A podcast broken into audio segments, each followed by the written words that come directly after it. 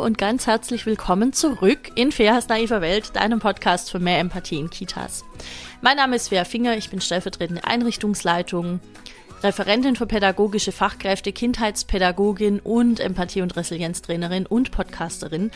Und das hier ist mein Podcast. Der Podcast hatte jetzt äh, zwei oder drei Wochen Pause und ich habe die Zeit genutzt, um mir äh, einige Gedanken zu machen, darüber, was die nächsten Themen sein werden. Und ein Thema, das ich eigentlich vor der Pause schon machen wollte, obwohl ich gesagt habe, ich werde das niemals, niemals, niemals machen, weil die HörerInnen von Feas naive Welt einfach Bescheid wissen über Bindung und Bindungstheorien, sind sage und schreibe Bindung und Bindungstheorien. Ich erkläre auch gleich, warum. Ich möchte nur einmal kurz für, jedem, für, für die, die vielleicht jetzt neu dazugekommen sind oder vielleicht hast du es vergessen, ähm, erklären, was ich hier eigentlich tue.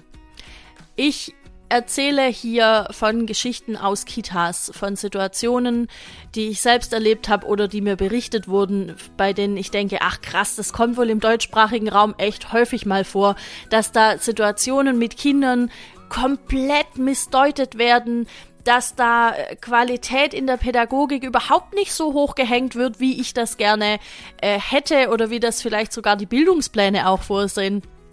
Und dann denke ich mir, wie kriegen wir das besser hin? Naja, für mich ist die Antwort halt immer Reflexion. Beobachtung, Reflexion, Selbstreflexion, schauen, was hätte ich da machen können. Und wenn ich es nicht weiß, dann brauche ich dafür Fachwissen. Und ich versuche in diesem Podcast alles davon zu liefern.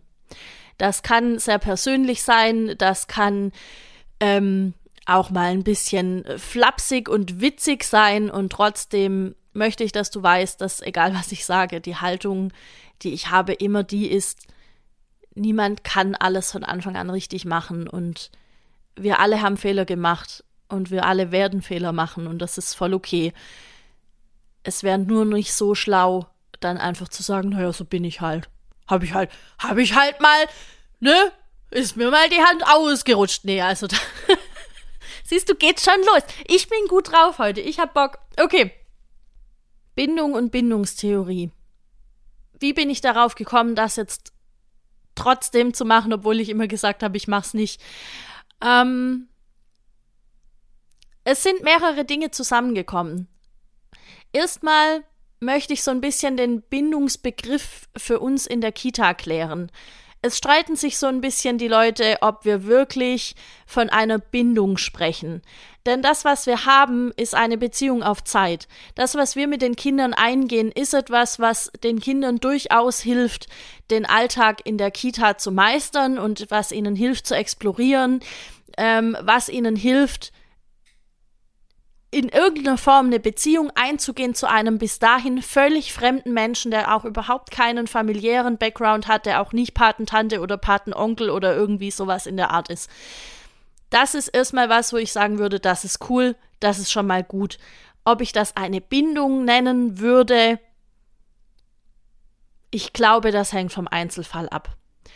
Ich spreche in ganz vielen Fällen von einer bindungsähnlichen Beziehung, weil es das für mich irgendwie besser trifft.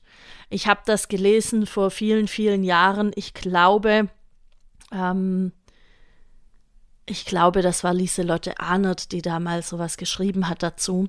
Aber pff, keine Garantie für die Quellenangabe an dieser Stelle.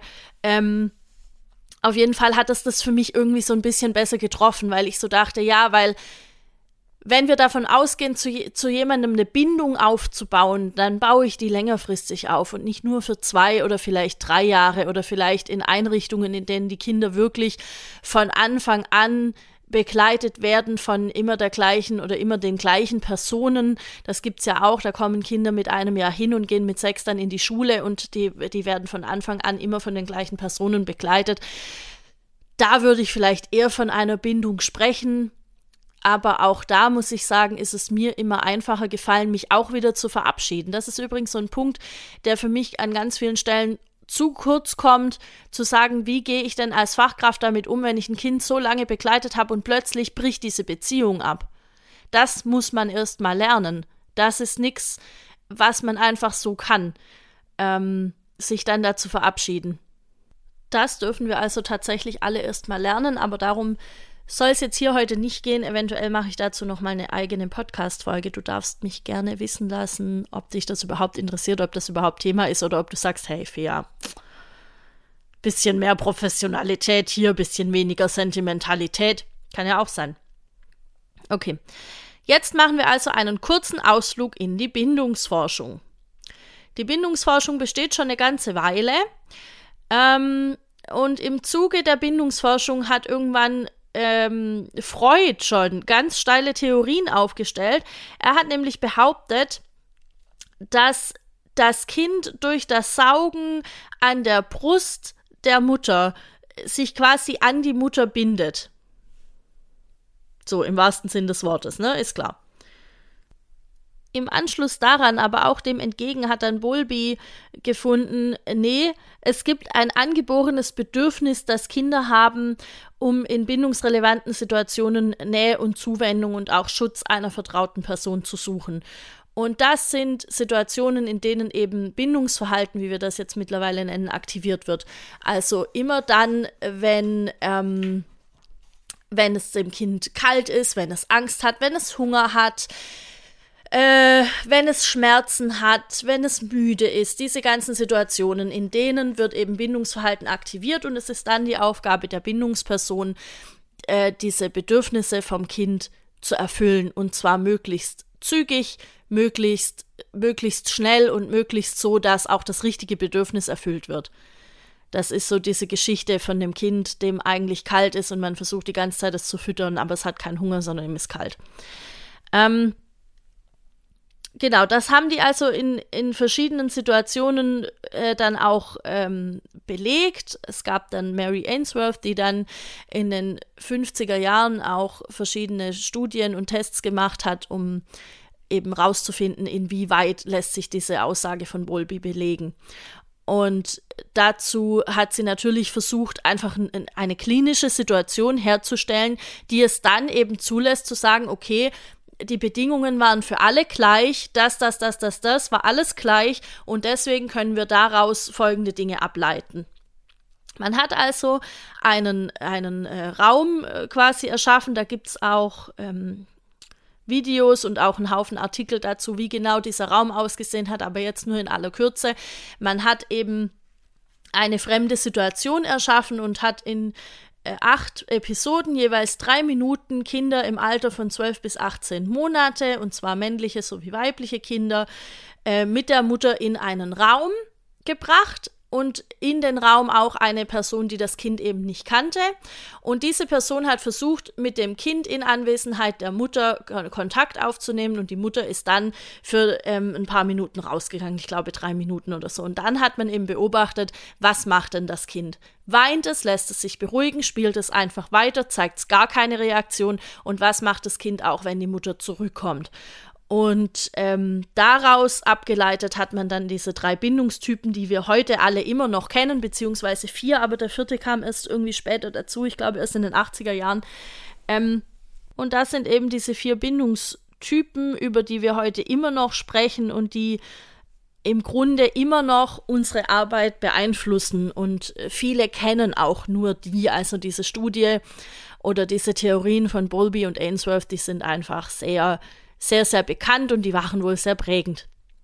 Und ja, jetzt gibt es eben Bindungstyp A, unsicher vermeidende Bindung. Dann gibt es Bindungstyp C, die sichere Bindung. Das ist quasi sozusagen die, die gute, die gewollte Bindung. Dann gibt es Bindungstyp C, die unsicher ambivalente Bindung und Bindungstyp D, der dann eben später dazu kam, die unsicher desorganisierte Bindung. Und diese Bindungstypen haben eben alle bestimmte Merkmale. Also zum Beispiel sagt diese Theorie, dass eben Kinder, die unsicher vermeidend gebunden sind, gar nicht so viel reagieren, wenn die Mutter aus dem Raum geht und auch nicht so wirklich viel reagieren, wenn die Mutter zurückkommt.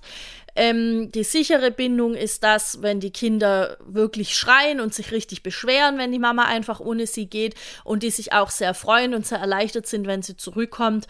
Bindungstyp C, unsicher ambivalente Bindung ja, die Kinder, die reagieren mal so und mal so. Also da ist einfach so die Erfahrung da, dass die Mutter in der Vergangenheit nicht immer ganz adäquat gehandelt hat und manchmal hat sie eben gehandelt und manchmal hat sie eben nicht gehandelt. Im Gegensatz dazu sind die sicher gebundenen Kinder eben in der Theorie die, deren Bedürfnisse immer sofort und möglichst richtig ähm, beantwortet wurden oder vielleicht ich glaube, immer schafft es auch niemand, aber eben so, so viel genug, dass das Kind gelernt hat, okay, da ist jemand, auf den kann ich mich verlassen. Und ähm, Genau, unsicher desorganisiert, das sind im Grunde die Kinder, die schon ein bisschen auch einen traumatischen Hintergrund haben und die so, so gar nicht richtig wissen, wohin mit sich. Ähm, die Sache mit der Bindungstheorie ist die, man hat dann, also ich habe ja schon gesagt, es war eben dieses bestimmte Testsetting und aufgrund diesen Testsettings beruht diese ganze Theorie. Was gut ist, weil wie gesagt, davor hat man irgendwie gedacht, was Freud gedacht hat. Und Freud, ja, der ist ja noch in vielen Köpfen gerade noch sehr vorhanden und viel von dem, was wir, was wir denken über wie Menschen sind oder bitte zu sein haben, kommt eben noch von Freud, obwohl mittlerweile die Wissenschaft was anderes weiß und es ist immer noch im, im Kollektiv ist es irgendwie immer noch drin. Also das, der, der Großteil der Gehirne hat immer noch die Sachen, die Freud gesagt hat, irgendwie mit drin und nimmt das so mit auf. Und so ein bisschen ist das, glaube ich, mit dieser Bindungstheorie auch. Denn natürlich bezieht sich die hauptsächlich einfach auf eine mitteleuropäische normale Familie. Ähm, man hat dann später noch rausgefunden, und ich glaube sogar Ainsworth hat selber noch in, in ähm, in verschiedenen afrikanischen Ländern noch äh, ge geforscht, wie sich da denn verhält und so. Aber diese Ergebnisse kamen nie so richtig dann mehr durch. Also ich kann mich nicht erinnern, dass ich das jemals im Studium gelernt hätte. Für uns gab es halt Bindungstheorie, vier Bindungstypen, fertig aus die Maus. Ähm, und ich glaube, das ist das, was sich in der Praxis halt auch zeigt, dass viele nicht Bescheid wissen, dass diese Studien noch weiter verfolgt wurden. Also auch äh, Karin und Klaus Großmann haben dazu noch geforscht. In, ähm, ich weiß gar nicht mehr genau, wann das war, das müsste ich jetzt nachgucken. Aber die haben auf jeden Fall dazu Forschungen gemacht und haben zum Beispiel herausgefunden, dass es halt auch nicht nur eine Bindungsperson gibt, zu der das Kind eine Bindung aufbaut, sondern dass es durchaus mehrere geben kann und dass es auch kontext- und situationsabhängig sein kann, welcher der Bindungsstile des Kindes gerade nach außen tritt. Da weiß ich jetzt allerdings nicht genau, ob das auch ähm, Karin und Klaus Großmann rausgefunden haben oder wer das war. Du darfst es gerne selbst recherchieren. Ich bin mir sicher, Google wird da die richtige Antwort finden oder eine andere Suchmaschine deines Vertrauens. Ähm, ich möchte jetzt zu meinem eigentlichen Thema kommen. Die Sache ist ja die, in vielen Kitas passiert, wenn ein Kind zur Eingewöhnung kommt, folgendes. Man lernt das Kind kennen, man lernt die Begleitperson kennen, man sieht so ein bisschen, wie die miteinander umgehen und dann werden schon so erste Spekulationen angestellt was könnte das wohl für ein Bindungstyp sein? Hm, also da und da hat das Kind so und so reagiert, könnte ja unsicher ambivalent sein. Ja, ich glaube auch. Nee, hm, ja. Und dann kommt vielleicht jemand ganz Besonderes und sagt, hey, lass die uns erstmal kennenlernen, erstmal abwarten. Dann ist also Eingewöhnung Tag 1, Eingewöhnung Tag 2. Ja, in der Situation hat das Kind so und so reagiert. Ich komme ja gar nicht an das Kind ran. Die Mutter hat das zu stark an sich gebunden. Was? Also, das ist halt auch sowas. Bitte hört auf, Eltern unter Druck zu setzen. Ähm, dazu habe ich in der letzten Folge über schwierige Eltern was gesagt. Wenn du das noch nicht gehört hast, hör da gern noch mal rein. Deshalb führe ich das jetzt hier nicht noch mal weiter aus. Was ich aber sagen möchte, ist, die Bindungstheorie und alles, was sie mit sich bringt, das ist super gut. Nur sollten wir aufhören, Kinder in die entsprechenden Schubladen zu stecken. Denn, wie ich gerade gesagt habe, kann ja Bindung oder der Bindungsstil eines Kindes, der kann sich kontextmäßig verändern, der kann sich ähm, in, in der Situation verändern. Das heißt, ein Kind, das heute weint und schreit, wenn, wenn die Bezugsperson geht, die primäre, weil wir jetzt eine Trennung vornehmen, was ich übrigens ein furchtbares Wort finde. Ich bevorzuge derzeit Abschied, weil es ist ein kleiner Abschied. Ähm, das heißt, das Kind, das heute eben weint und schreit, kann sich morgen schon wieder recht gleichgültig verhalten oder umgekehrt.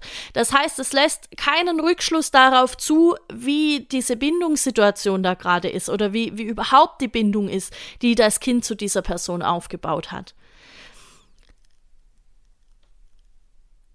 Und natürlich ist es für uns total angenehm und einfach, wenn ein Kind einfach reinkommt und spielt und so seine Sachen macht. Aber es kann halt sein, dass das Kind irgendwann dann in ein paar Wochen dann halt nicht mehr so ruhig ist. Und dann können wir Glück haben und wir haben unsere Beziehung zu dem Kind schon so gestärkt, dass es sich dann von uns beruhigen lässt. Und manchmal hat man das Glück eben nicht und dann muss man wieder zurückgehen und sagen, okay, dann holen wir jetzt die erste Bezugsperson nochmal dazu, die Bindungsperson, die das Kind von zu Hause mitgebracht hat, wenn es möglich ist. Ich weiß, es ist auch nicht immer. Genauso kann es umgekehrt sein, dass ein Kind am Anfang immer geweint und geschrien hat und es ganz furchtbar fand, sich verabschieden zu müssen und es gar nicht toll fand. Und dann plötzlich ist es okay. Und dann gibt es aber noch eine ganz feine Unterscheidung, die ich da treffen möchte, zwischen es ist okay, das Kind kann es gerade so tolerieren und zwischen das Kind bleibt freudig da und findet direkt ins Spiel und winkt seiner Bindungsperson zum Abschied. Das ist ein Unterschied. Und aus nichts davon würde ich mir anmaßen, irgendeine Theorie aufzustellen, welchen Bindungstyp das Kind hat oder ähm, welche, welche Bindung das Kind zu seiner Bindungsperson hat, weil ich es nicht wissen kann. Ich bin keine Forscherin in dem Sinne und es hilft mir zu wissen, dass es diese verschiedenen Typen gibt und andererseits hilft es mir auch nicht. Denn am Ende des Tages ist es doch so, egal was das Kind für einen Bindungshintergrund mitbringt, es ist meine Aufgabe als Fachkraft, das Kind so gut ich kann jetzt in der Kita einzugewöhnen, so wie es heute kommt. Und ob es jetzt heute sich eben so zeigt oder so oder so, ist eigentlich egal. Es ist mein, meine Aufgabe, in dem Moment feinfühlig darauf zu reagieren, wie das Kind halt gerade ankommt.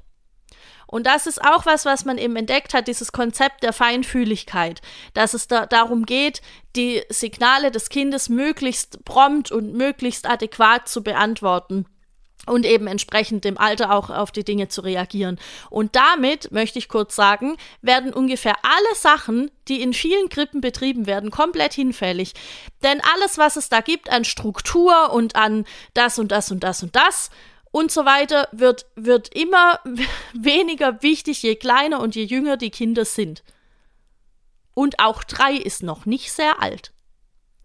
Das heißt, es ist eigentlich Aufgabe der Fachkräfte in der Krippe besonders, feinfühlig zu sein, empathisch zu sein und zu sagen, okay, dein Bedürfnis ist gerade das, wie kann ich dir das erfüllen? Und das ist das, wovor, glaube ich, manche so ein bisschen zurückschrecken und dann sagen, oh Gott, aber dann ähm, stürzt ja alles über uns zusammen und dann kriegen wir gar nichts mehr hin. Und das sieht schon nach außen hin so aus. Und das Zweite, was dazu kommt, ist, dass wir an ganz vielen Stellen nicht genug Personal haben, um auf zum Beispiel zehn Krippenkinder in einer Gruppe ordentlich und prompt zu reagieren, immer genau in dem Moment, wo sie es brauchen. Was aber kein Grund ist zu sagen, ja, das kann ich halt nicht, das geht nicht. Sondern die Frage ist immer, wie kann es denn gehen? Wie kann ich denn jetzt gerade das Beste rausholen? Im Grunde ist die Frage, wo ist der größte Brandherd und wo kann ich jetzt am schnellsten löschen? Und es haben nie alle Kinder das gleiche Bedürfnis zur gleichen Zeit.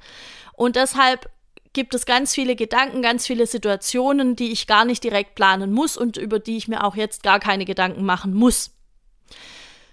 Ähm, genau, also auch dieses Ganze, das müssen die mal lernen und die müssen jetzt mal warten und so weiter. Nee, das müssen die nicht, weil Konzept der Feinfühligkeit. Eigentlich logisch. Und das bedeutet natürlich, je eher ich in der Lage bin, damit umzugehen, dass viele verschiedene Menschen viele verschiedene Bedürfnisse haben, die ich zu erfüllen habe, was ja auch einen gewissen Stress bei mir auslösen kann. Und je eher ich in der Lage bin zu verstehen, dass eben nicht nur ein geregelter Tagesablauf und Rhythmen das Ganze beheben, was bestimmt einen großen Teil dazu beiträgt, aber nicht äh, der Weisheit allerletzter Schluss ist in dem Fall. Je eher ich das verstehe, umso eher kann ich in der Grippe arbeiten. Sofern es eine Grippe ist, die das verstanden hat oder wo ein Großteil der Menschen das verstanden haben. Und ähm, das heißt auch nicht, dass das Konzept der Feinfühligkeit aufhört, wenn die drei werden, sondern das hört eigentlich nie auf. Es wird vielleicht unwichtiger, weil die Kinder größer werden, weil die eher sagen können, was sie brauchen, weil die auch irgendwann lernen, so ein paar Bedürfnisse hinten anzustellen und trotzdem sind es Kinder. Und auch mit sechs Jahren ist man noch nicht erwachsen und sollte noch nicht alles irgendwie können müssen was jetzt da gerade so erwartet wird. Was ich jetzt noch sagen möchte in Bezug auf die ähm, Bindungstheorie ist folgendes. Ich habe in meiner Zeit in Kitas bis jetzt drei verschiedene Sachen beobachtet, die passieren können während einer Eingewöhnung. Variante 1, das Kind kommt zur Eingewöhnung, die Fachkraft ist in der Lage, sich jeden Tag aufs Neue auf das Kind einzulassen und in seinem Tempo die Eingewöhnung mitzugehen. Das ist auch so ein geflügeltes Wort, ne? Das Kind bestimmt das Tempo der Eingewöhnung, was genau das heißt, lernen irgendwie nur wenige. Ähm, aber im Grunde heißt es, jeden Tag sich neu darauf einlassen, was bringt das Kind heute mit, kontextsensitiv zu sein, ja, also zu verstehen, was ist denn heute Morgen passiert, wie ging es dem Kind gestern Nachmittag nach der Eingewöhnung, wie war denn die Nacht, ähm, hat es heute Morgen Lust gehabt, herzukommen, hat es keine Lust gehabt, hat es vielleicht schon geäußert, mit was es spielen möchte und dann eben da adäquat drauf zu reagieren und auch wenn dann die Bindungsperson vielleicht sich verabschiedet, dann ganz gut drauf zu schauen, was braucht denn das Kind. Und manchen gelingt das total gut und ähm, dann, dann läuft das so vor sich hin und mit manchen Kindern ist das auch ein bisschen einfacher machbar wie mit anderen. Das, das äh, habe ich schon auch beobachtet. Da kann ich auch sagen, ja, okay, das ist dann so. Aber auch da, am Ende des Tages ist es völlig egal, ob es einfach war oder nicht, sondern ich bin gefragt, mit meiner Fachlichkeit irgendwie jeden Tag aufs Neue auf das Kind zuzugehen. Nicht das Kind ist gefragt, sondern ich bin gefragt. Dann gibt es Variante 2. Ähm, das Kind hat sich soweit eigentlich ganz gut eingewöhnt und nach vier bis fünf Wochen entscheidet dann Ulrike, und jetzt muss es gut sein mit Eingewöhnung. Bisher habe ich dich zwar immer toll begleitet und war immer schön hier bei dir, aber jetzt muss es gut sein mit Eingewöhnung. Und ob das für Tom schon irgendwie so angemessen ist, das ist halt egal, weil im Buch steht und ähm, die und die Eingewöhnungsmodelle sagen, Vier bis sechs Wochen, jetzt sind fünf Wochen rum, gestern ging es auch, dann muss es heute auch gehen. Dass das nicht so ist, ja gut, sei dann eben dahingestellt. Ähm, und dann gibt es noch Variante 3 und um Variante 3 soll es mir heute gehen, denn Variante 2 habe ich ganz am Anfang, als ich den Podcast gestartet habe, schon mal in der Folge erklärt. Ich muss mal schauen, ob ich ähm, die Folge nachher finde, dann kann ich die verlinken unten in der Folgenbeschreibung für alle, die die vielleicht noch nicht gehört haben. Variante 3 ist, wie gesagt, die, um die es mir heute geht, und zwar ist das, dass wenn, wenn die Fachkraft nicht mehr loslassen kann. Also sie hat das Kind eingewöhnt, es hat sich auch ganz gut eingewöhnt und es hat vielleicht an ein paar Stellen äh, die Fachkraft ein bisschen mehr gebraucht und daraus hat die Fachkraft geschlossen, das Kind braucht mich. Ich kann es nicht alleine lassen. Ja, Marianne, möchtest du nicht vielleicht, dass, dass der Tom heute mal mit der Ulrike in den Turnraum geht? Nee, nee, das kann der noch nicht. Nee, das können wir nicht machen. Ja, warum denkst du denn, dass er das nicht kann? Ja, gestern hat er mich beim Frühstück gebraucht. Ja, das war gestern. Heute ist es ja vielleicht ein anderer Tag. Nee, nee, nee, das geht auf keinen Fall.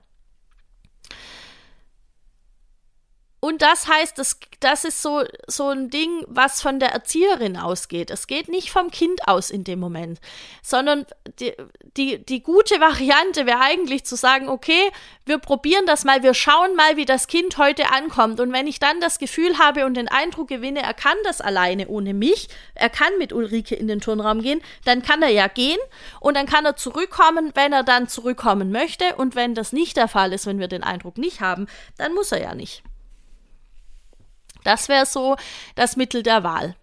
Und dann gibt es quasi so ein Mittelding aus beiden Varianten, nämlich dass man den eingewöhnenden ErzieherInnen dann da reinquatscht und dass Leute von außen glauben, sie wissen es besser, obwohl sie es nicht besser wissen. Es sieht von außen nie so aus wie von innen die Situation und es sieht von innen nie so aus wie von außen. Das ist so, da, da geht es dann darum, wie arbeiten wir als Team zusammen und was können wir uns wie sagen, ohne dass sich jemand angegriffen fühlt. Gehen wir wirklich Hand in Hand? Geht es uns wirklich ums Kind und darum, dass das Kind gut ankommt? Oder muss hier eine von beiden oder einer von beiden beweisen, äh, besser in der Pädagogik zu sein wie die jeweils andere Person? Das ist halt auch Wäre wär auch so ein Thema vielleicht noch für eine Podcast-Folge, aber das ist nicht so einfach aufzudröseln. Da gibt es einen Haufen Beispiele, an denen man das sehen kann, dass sich da Leute nicht ganz so einig sind. Genau, also die Fachkraft kann das Kind nicht loslassen. Dann geht das vielleicht weiter. Das geht, das, das ist auch nicht so, dass es einen Tag so mal ist, sondern das zieht sich über Wochen. Dass man immer das Gefühl hat, diese Fachkraft steht wie eine Mauer zwischen den anderen ErzieherInnen und dem Kind oder noch schlimmer zwischen dem Kind und den anderen Kindern. Das ist noch sehr viel fataler. Und das bedeutet ja aber in dem Moment, dass das Kind abhängig gemacht wird von dieser Erzieherin oder diesem Erzieher. Denn wenn die mal krank sind oder im Urlaub, was macht denn dann das Kind? Das Kind ist gewohnt, dass Marianne immer da ist. Und jetzt ist sie plötzlich nicht mehr da. Wie soll das Kind jetzt überleben? Und dann wird Bindungsverhalten aktiviert, das in dem Moment niemand so richtig adäquat äh, ähm, beantworten kann, weil niemand so richtig das Kind kennt und nicht wirklich Kontakt aufnehmen konnte. Und das soll jetzt nicht heißen, dass ich finde, ähm, wir müssen die Kinder rechtzeitig überführen an jemand anderen oder so, ja, weil meine Erfahrung schon auch ist, wenn das Kind eine gute Beziehung schon aufgebaut hat zu einer Person über ein paar Wochen, und dann ist die mal nicht da, dann ist es voll okay, dann wird es sich halt einfach umorientieren. Aber es heißt schon, dass, dass wir alle sehr feinfühlig darauf achten sollten, wann braucht das Kind jetzt gerade die, die Bezugsperson, die die Eingewöhnung gestaltet hat und wann kann es vielleicht ein bisschen raus in die freie Wildbahn und gucken, was gibt es denn da noch für Menschen. Und da gibt es ganz klare Signale, woran ich das erkennen kann. Das Kind wird von sich aus, das sagt ja auch die Bindungstheorie, das Kind wird, wenn es, wenn es sich sicher fühlt, von alleine losgehen, und andere Dinge kennenlernen. Und es wird zurückkommen, wenn es dann irgendwie wieder ein bisschen eine Sicherheit braucht, wenn es wieder ein bisschen tanken muss. Und das klingt in der Theorie einfacher, als es in der Praxis ist. Und da möchte ich dich gerne einladen, da dein Eingewöhnungsverhalten noch mal ein bisschen zu reflektieren und noch mal ein bisschen drauf zu schauen, hm, wie sehr binde ich Kinder an mich oder lasse ich sie vielleicht schon zu früh, ne? Variante 2, nee, nee, du gehst jetzt mal. ist auch nicht cool. Auch da gilt genau beobachten und keine Angst haben vor, ja, das Kind wird niemals von mir weggehen. Es wird von dir weggehen. Und es wird vielleicht, wenn du auch mal nicht da bist, Kräfte entwickeln, dass es sich mit jemand anderem dann kurz mal anfreunden kann. Aber dafür braucht es eben Zeit. Und das, das alles ist so eine Sache, wo ich denke, da braucht es sehr viel Gespür, da braucht es sehr viel äh, Feinfühligkeit und sehr viel Empathie und auch sehr viel Reflexion, durchaus auch jeden Tag. Heißt also, abschließend bleibt im Grunde nur zu sagen, der goldene Mittelweg macht's, glaube ich. Jeden Tag neu drauf einlassen, jeden Tag abwägen, was ist heute für das Kind möglich? Was kann es heute, was gestern vielleicht noch nicht gehen oder auch umgekehrt, was geht heute gar nicht, obwohl das gestern schon ging.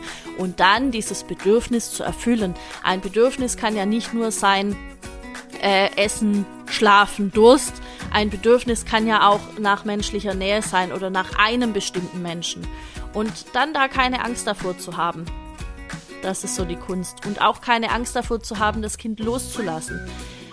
Das heißt, ich möchte dich gern einladen, da dein eigenes Eingewöhnungsverhalten nochmal zu reflektieren, nochmal zu schauen, wo kann ich denn vielleicht was verbessern. Und wenn du dazu Fragen hast oder wenn ich irgendwas missverständlich ausgedrückt habe oder äh, keine Ahnung, irgendwas, dann bist du herzlich eingeladen, mir zu schreiben. Das geht am besten an meine E-Mail-Adresse chat.fairfinger.de oder auf Instagram. Äh, Fairfinger ist der Account, einfach wie ich. Einfach den Namen eingeben, du wirst mich da finden. Und ja, man, ah, man kann mir jetzt auch auf Twitter folgen. Genau, ganz neu. Und du kannst meinen Newsletter abonnieren auf meiner Homepage fairfinger.de. Und ansonsten bin ich nächste Woche wieder da mit einem anderen coolen Thema. Und ich hoffe, der Podcast hat dir gefallen. Und wenn er das hat, das ist auch noch neu, kannst du jetzt sogar direkt in deiner Spotify-App Sterne verteilen. Das haben schon einige gemacht und ich freue mich da sehr drüber, weil das natürlich dabei hilft, dass die naive Welt noch mehr Leuten angezeigt wird, auch auf Spotify. Das heißt, wenn es dir gefallen hat, wenn es dir was gebracht hat, dann mach das gerne und wir hören uns nächste Woche. Ciao!